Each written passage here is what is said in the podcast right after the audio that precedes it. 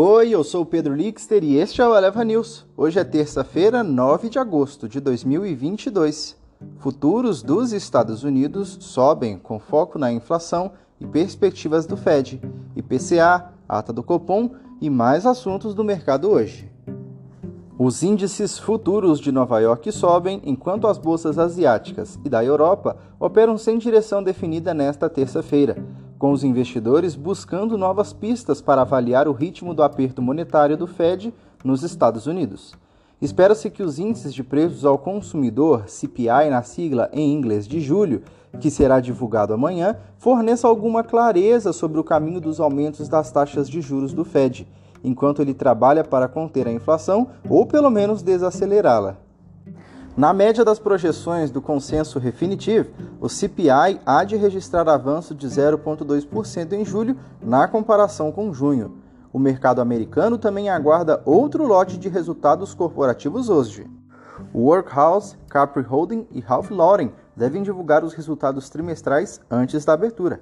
Coinbase, Spirit Airlines, Roblox, Sweetgreen e EveGo reportarão após o fechamento do mercado. Aqui no Brasil, o índice de preços ao consumidor amplo IPCA de julho deve ter a primeira deflação em 26 meses e a maior contração desde o Plano Real. A média das projeções do Refinitiv apontam para o IPCA negativo de 0,65% em julho na comparação com maio. Além do IPCA, a agenda doméstica contou nesta manhã com a divulgação da ata da última reunião do Comitê de Política Monetária do Banco Central, o Copom, quando houve uma alta de juros em 0,5 ponto para 13,75% ao ano. O documento reforçou a avaliação de que o Copom avaliará a necessidade de um ajuste residual de menor magnitude na próxima reunião. Ressaltou-se que o ciclo de aperto monetário corrente foi bastante intenso e tempestivo e que, devido à defasagem longa e variável da política monetária, ainda não se observa grande parte do efeito contracionista esperado, bem como seu impacto sobre a inflação corrente, apontou o documento. Nas bolsas mundiais, os índices futuros americanos operam com leves ganhos nesta terça-feira, enquanto os investidores aguardam por mais resultados corporativos e dados de inflação que determinarão o ritmo dos futuros aumentos das taxas de juros no país. Os mercados asiáticos fecharam sem direção definida em um dia tranquilo de indicadores, e os mercados continuam a digerir o relatório de empregos dos Estados Unidos na semana passada na Europa, os mercados operam sem direção definida, com foco nos mercados globais, se voltando para uma importante leitura da inflação nos Estados Unidos nesta quarta-feira.